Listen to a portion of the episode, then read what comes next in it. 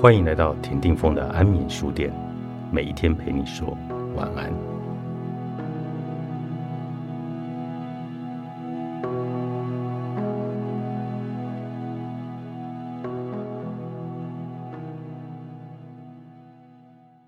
很多伤得最重的人，会编织一块最大的遮羞布，把伤害隐藏起来。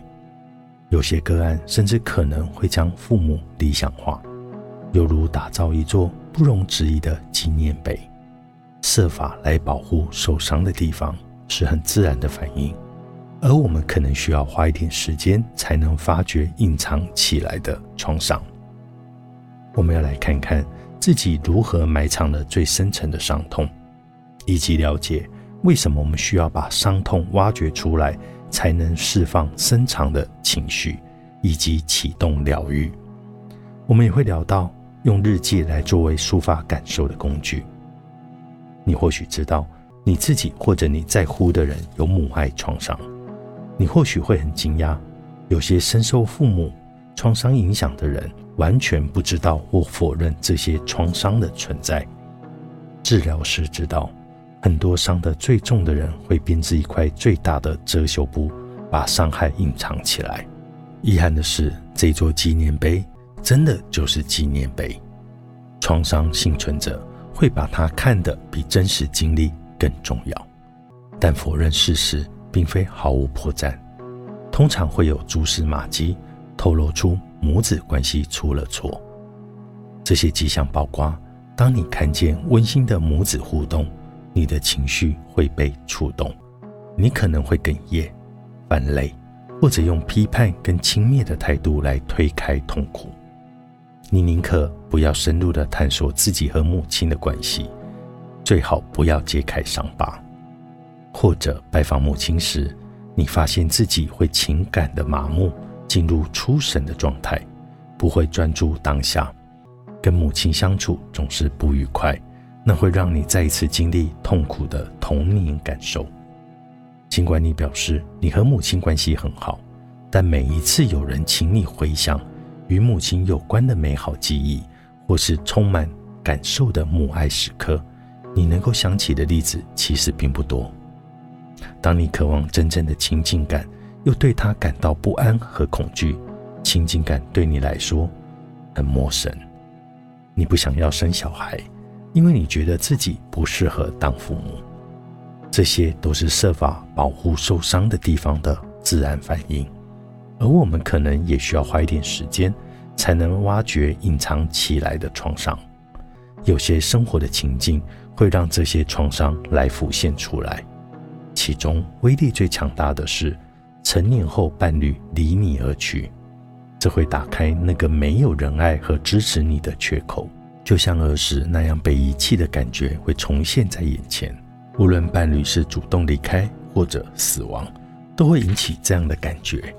与母爱相关的情境也会激发这些未解决的感受，例如你自己生了孩子，或是所有的孩子都离家出走以后，年迈的母亲需要你的帮助，也是激发因素之一。你可以先留意自己和母亲的关系，感觉不太单纯来开始。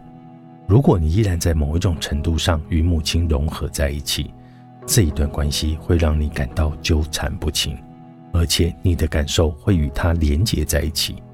举例来说，假使母亲似乎阴沉抑郁，当你在思考这段关系时，你也会感到阴沉忧郁，而且很难用客观的角度来看待母亲，因为她的感受已成为你的感受，她的看法也成为你的看法。这与所谓的共同依赖有关。你并未依照自由意志来生活。因为你非常在意另一个人的想法。如果你一直在为母亲的缺点来收拾残局，或是一直在照顾母亲，或是母亲把对家庭的忠诚铭印在你的心中，那么想要挣脱这张大网就不太容易了。深受母爱创伤影响的人，通常得花不少时间来接受治疗，才有办法说出童年的真相。最初。描述的故事与实际的经验之间相距是非常遥远，而实际的经验则存放在无意识里，他需要花一点时间才能找到。发掘出真相之后，原本为了保护创伤而编造的故事就会慢慢的瓦解。即便一个人他清楚知道自己与母亲的关系有所欠缺，但仍然可能会对他敞开心扉，将缺口完全暴露出来，并且感到抗拒。这件事只能徐徐图之，因为创伤真的很痛，我们免不了会想要逃避它。只有将疼痛一点一滴的慢慢的释放，等我们变得更坚强之后，创伤才会对我们的刺激程度才会降低。这不是你的缺陷，而是你缺乏的东西。虽然欠缺母爱的人，多少都知道自己缺少了什么，也知道这个什么至今仍影响着他们，但我们很少直接面对两者之间的关联。童年所欠缺的东西和你现在面对的困难之间有什么样的关联？我的另一本书《创伤疗愈》的读者都说，最有用的收获就是知道自己的症状与创伤之间的关联以后，他们可以停止责怪自己。同样的，知道人生中的不满足与限制跟母爱创伤之间的关联，有助于了解你的挣扎。只不过是某些障碍症的自然结果，就像种在矿物质匮乏的土壤里，植物便会出现病弱迹象那样。一个人如果没有获得充分的照顾、支持、镜像同理与其他基本的养分，也会在某些方面发展不全。我借用美国作家约翰布雷肖的说法：“你可以将缺陷视为不足，也就是你缺少的东西。”欠缺母爱的孩子，你的伤好了吗？作者杰斯明·李克里，世子文化出版。